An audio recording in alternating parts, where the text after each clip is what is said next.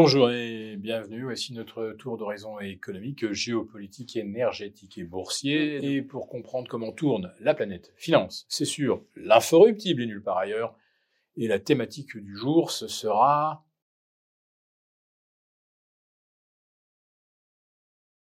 Oui, c'est un véritable coup de tonnerre qui a retenti hier, mais après la clôture des marchés européens, c'était entre 18h et 18h30, le yen a littéralement bondi de plus de 3% face au dollar. Sur l'ensemble de la journée, il a pris d'ailleurs jusqu'à plus 4%.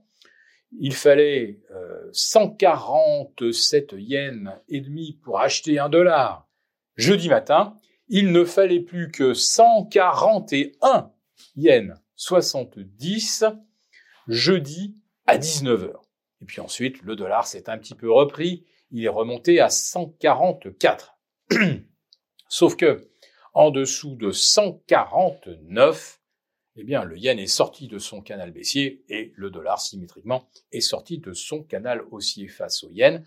C'est un retournement majeur parce que le yen c'était en quelque sorte la corne d'abondance des marchés financiers, une source de liquidité à 0,75%. On pouvait donc emprunter pas cher pour derrière aller payer euh, des, se payer des, des T-bonds qui, qui, eux rapportent 5,40 à l'instant où on se parle sur du 3 mois ou du 4 sur euh, des, des OAT ou des boons de même échéance. Donc, d'un seul coup, une mécanique qui a littéralement dopé les marchés vient de s'enrayer et même de d'enclencher la marche arrière. Quelles vont être les conséquences? Je rappelle que toutes ces stratégies basées sur la vente à découvert de yens, ce sont des dizaines, voire des centaines de milliards d'équivalents dollars, sur lequel hier, certains opérateurs ont pu perdre jusqu'à 4%. Il y a un moment ou un autre, et comme je vais essayer d'employer euh, une métaphore, quand vous envoyez une mine sous-marine et que le euh, sous-marin est touché, les débris ne remontent à la surface qu'au bout de quelques minutes. Autrement dit, si le yen continue de grimper, il va falloir attendre peut-être une semaine avant de voir les premiers opérateurs qui ont, qui ont pris une mine euh, commencer à rendre de l'huile. En ce qui concerne euh, les marchés, alors là, euh, c'est le nirvana. On est à une semaine des quatre sorcières. Et le CAC 40 est au plus haut depuis le 31 juillet.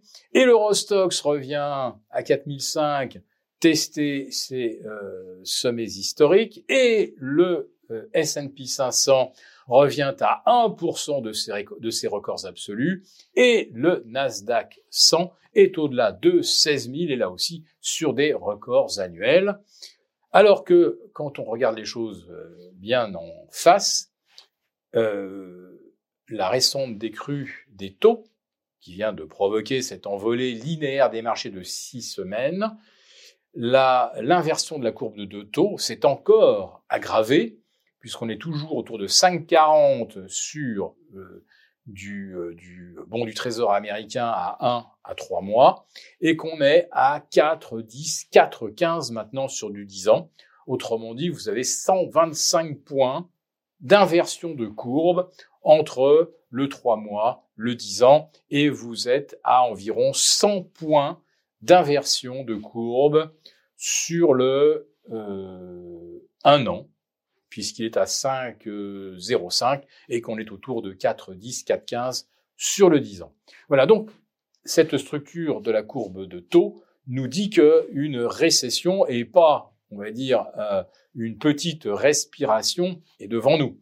En Europe, on s'attend déjà à de la récession en 2024 et je voudrais qu'on me trouve, qu'on me présente un exemple de records historiques battus par le CAC, le DAX, l'Eurostox, lorsque les marchés étaient en récession. J'attends un, un, exemple. Je, je regarderai ça avec beaucoup d'intérêt parce que moi j'ai cherché, je n'ai pas trouvé. Mais peut-être que je ne suis pas allé assez loin. Peut-être que en remontant à la fin du 19e siècle, on retrouvera un moment où, le, où, les valeurs françaises ont pu euh, faire un plus haut quand euh, la, la, croissance était en contraction. Mais pour l'instant, je, n'ai pas trouvé d'exemple. Voilà. Donc nous vivons cela, et bien sûr, euh, je vois se multiplier les commentaires. Vous avez complètement euh, raté le coche, vous n'avez rien compris à l'économie. Je le répète, trouvez-moi un exemple où vous avez des indices qui prennent 10% euh, en six semaines quand vous avez une perspective de récession et des déficits au plus haut historique. Alors c'est vrai que là on manque de référence puisque des plus hauts en termes d'endettement, on en a eu pas mal au cours des dernières années et que c'est vrai que ça n'a jamais vraiment empêché les marchés de monter. Oui, sauf que là, la facture, euh, il faut bien payer les créanciers, la facture n'a jamais été aussi élevée. Il y a peut-être un moment où ça va coincer. Et le consommateur, lui, ça coince déjà, parce que là, les taux euh, aujourd'hui sont à des niveaux qui sont insoutenables. Donc, je ne sais pas comment euh, on peut justifier que les marchés battent des records, alors qu'on on est à peu près certain que la consommation va coincer, que la note euh, que l'on doit au créancier est la plus élevée de l'histoire et que les euh, taux nous hurlent que euh, les six ou neuf prochains mois seront des mois de récession.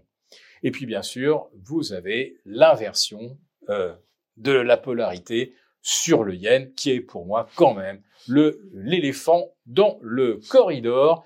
Et là, franchement, quand on pronostique euh, un retournement euh, des marchés, là, on ne se trompe pas. Pour vous remercier de votre fidélité, vous pouvez télécharger gratuitement, en suivant le lien ci-dessous, un guide complet sur l'achat d'or physique qui représente un investissement de choix en période économique incertaine et surtout d'inflation.